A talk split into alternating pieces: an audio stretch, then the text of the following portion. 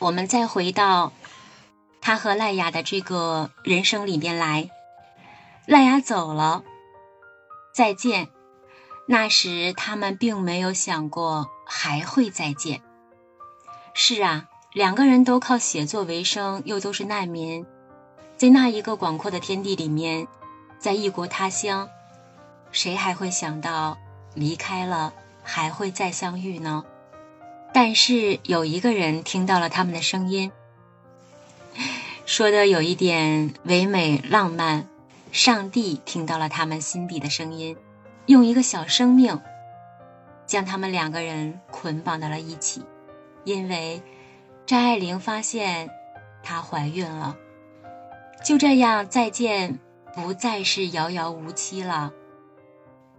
一个小生命出现了，就在一个这样。有一点孤傲、悲悯、有才华，心里边有一点凄苦的女人，身体里边孕育着两个人的命，就是这样没有了结，他们的缘分还是这样牵扯着。或许我们现在看来，是不是真的就是命中注定呢？上苍给他们送来了爱情的结晶。张爱玲选择会留下吗？这个年近花甲的老人会选择留下吗？如果我们是，我们是这个赖雅，我们会怎么考虑？我们会怎样去想？已经这把年纪了，又是在这样一个社会。层级之下，如果留下，会不会给他所爱的人张爱玲带来更多的困苦？我想赖雅一定是想过的，因为他临走的时候对张爱玲说过：“如果我要年轻，一定会不舍得。”张爱玲知道自己怀孕之后，瞬间的开始慌乱和惊讶。这个没有征兆的孩子呀，搅乱了他的生活，也乱了他的心。就是那一瞬间之后，张爱玲终归是张爱玲，她马马上恢复了惯有的平静。张爱玲摊开稿子，给离开两个月之久的赖雅写了信，向他诉说了这个不知是喜。还是悲的消息，在那样一个七月，已经从耶多耶多文艺营搬到萨拉托卡镇的一个文艺营的赖雅，收到了艾琳的信件。其实，张爱玲给赖雅写这封信是莫名去写的，因为她不知道赖雅的具体地址，只道一个大概的方向。当她拆开信件。看到那个关于怀孕的一些言语的时候，赖雅心脏砰砰直跳，赖雅激动万分，但是心里开始徘徊踌躇着。书里边有一段特别温暖和阳光的文字，说，在午后明媚的阳光下，在咖啡的浓郁芬芳里。赖雅任意着思绪纷飞，她肆无忌肆无忌惮的想念着张爱玲，这个特别的东方女人。赖雅爱着她，两个月的时间里，赖雅想念着她，但是却觉得回不去，因为她没有办法给她的爱人更多的。温暖和他更多的物质条件，这一段是我加上去的，是我心里边对赖雅的解读。可如今啊，他这个爱的人有了自己的孩子，无论是劫难还是幸运，一定是命运的缘分吧。赖雅是飘荡而沉浮的浪子。他不喜欢婚姻的束缚，可这一次，赖雅愿意为张爱玲结束这种四海为家的生活。他愿意走进婚姻，无论那里是辉煌的殿堂，还是索命的枷锁。但是，赖雅有些害怕，这样一个江郎才尽、自身难保的自己，能否给他现世的安稳呢？他自己已经是身体多病、风烛残年，他有风湿病，那他会不会成为张爱玲一生的累赘呢？如果这样看，我刚才的小心思。还是符合赖雅的心境的，那理智和感情的纠葛成了一团乱麻。赖雅道不出所以然，只是这一刻，赖雅只想与这个思念着的女子马上见面，然后共看云起。赖雅再也顾不上许多了，她迫不及待的马上给张爱玲写信，向张爱玲求婚。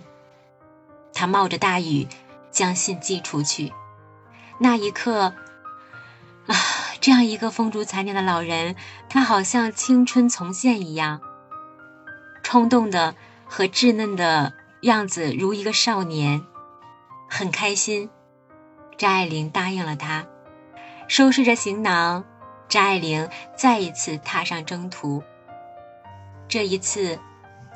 是腹中的孩子与他一起同行，而不是他自己孤零零的。那一一刻，张爱玲应该是温暖的，她应该是幸福快乐的。虽然内心里边应该也有很多不安，他不知道该怎么做。三十几岁，有一个小生命，在他还不懂得什么叫亲情、爱情。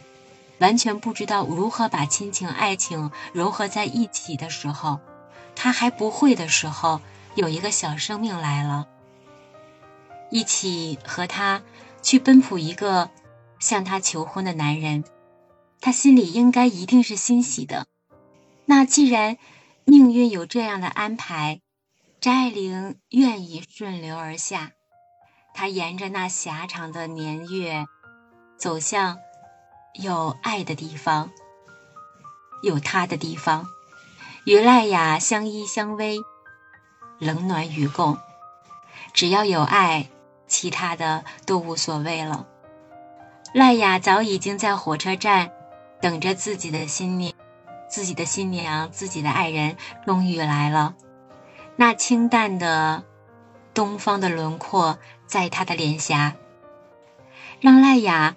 涌出了久违的温暖，两个人在来来往往的车站里，久久的对视着，轻轻的拥抱着，只有默契的沉默不语，一切一切只在心间。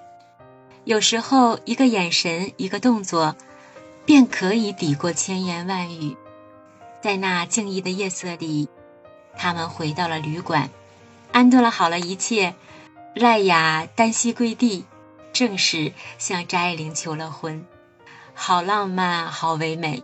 虽然我们现实生活当中，我们作为一个中年女子，已经走进了柴米油盐酱醋茶，已经有了老公，有了孩子，我们每天可能要面对着洗碗、拖地等等这些琐碎的事情。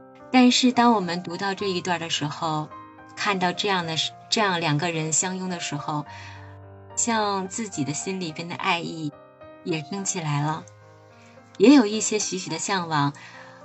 站在此时此刻，我们的内心如果不往下去看的话，更有更多的祝福给他们。赖雅愿意娶着张爱玲，那以爱为名，赖雅毫毫不犹豫的答应了他。既然这样一个男人，这样一个老男人，愿意许下承诺，那都这个时候了，张爱玲便愿意嫁他，相携相随，走完后半生。在茫茫的人海中，就这么巧，让他遇上了赖雅，那爱就来了。这个时候，他也顾不上其他了。绚烂的花朵，可以说是应运而生。但是有一个新的悲怜升起。这样的悲怜可能是张爱玲心当中也能想到的。我觉得张爱玲应该能想到，赖雅求婚的时候提出将孩子留掉。张爱玲这一路走来，坐着火火车去奔赴这个男人的时候，我们试想一下，我们是女人，我们是一个准妈妈，但是没有任何经济来源，也爱着一个这样没有经济来源的男人。我们应该是理智清醒的，就算我们再不懂得什么是亲情，什么是爱，什么是如何挽留，我们应该也是清醒的。孩子一旦出生，两个人都养不活，难道靠爱去喂养孩子吗？是不可能的。所以，我想赖雅提提出求婚，呃，在求婚的这个时候提出留掉孩子的想法，张爱玲是有准备的。那。赖雅的理由是什么呢？她说她不喜欢小孩儿。那张爱玲也非常配合着赖雅，同意了。两个人依旧好像是不谋而合，但是书中当中也是这样说的：说张爱玲毕竟是女人，她如何升起一点点薄凉？她总不会母性泛滥。到拥有一对吵闹婴儿的足够耐心。书中解读的是张爱玲，她生性是薄凉的，她觉得同意赖雅打掉孩子，解读成张爱玲她没有那一份爱心，没有一份爱去迎接这个孩子。其实对这一段的解读，我内心当中不太赞同，包括我把那个传记发到群里边。那个传记下面有很多很多人去评论，说张爱玲的生性太薄凉了，因为她没有获得爱，所以在她身上找不到温暖。说她笔笔下的所有的人物都很凄苦，不仅仅写出了自己的人生，还把人物写的没有。但是对于我来说，我不这样去看待这个事情。一会儿我们结束之后。也欢迎青青可以开麦和我们谈谈你的想法。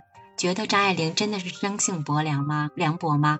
那赖雅这个将骨肉称为东方的男人，他也注定好像成不了慈爱的父亲。文当中之所以这样写，是因为他有一个唯一的女儿，他和女儿不怎么联系。那么，既然不能给他小生命安稳的母爱和父爱，所以就不如。让他可怜兮兮的就这样走掉，这句话我倒觉得这样的文字写起来是有温度的。那张爱玲和赖雅，因为张爱玲肚子里的骨肉再次重逢，迈入了婚姻。只是当这一切发生，他的骨肉不是一个结果，只是他们在一起的一个契机。如果这样去解读的话，我们。再换一个视角来看，真的就是上天在垂怜他们吗？上天在垂怜张爱玲吗？如果没有这个骨肉的出现，没有这个小生命的出出现，可能他们真的就不会再走在一起了，真的就是完全完全说再见了。我们可能都是有情感的人，我们不用愿意用理性思维去读他的文字，所以我相信这个小生命来的是值得的。虽然他没有看见世间的繁华，但是他成全了他这个没有见面的母亲后半生的一段恋情。他们去了医院，留了孩子，张爱玲永远失去了做母亲的权利。书中有一段说：“不知道这样对张爱玲来说算不算是血的代价，也不知道。”他是否会在午夜梦回时茫然不己？无论如何，一切都无法挽回，也失去了纠缠的意义。重要的是，他们结婚了，是名正言言顺的结婚了。一九五六年八月十四日，他们在纽约市政府办了结婚证。那赖雅的好友与张爱玲的好友，张爱玲的挚友闫英。为他们两个人做了证婚人，两个人正式结为夫妻。从此以后，有一个人愿意与赖雅相携相伴，张爱玲也终于不再孤苦伶仃了。真的就这样美好吗？其实不然。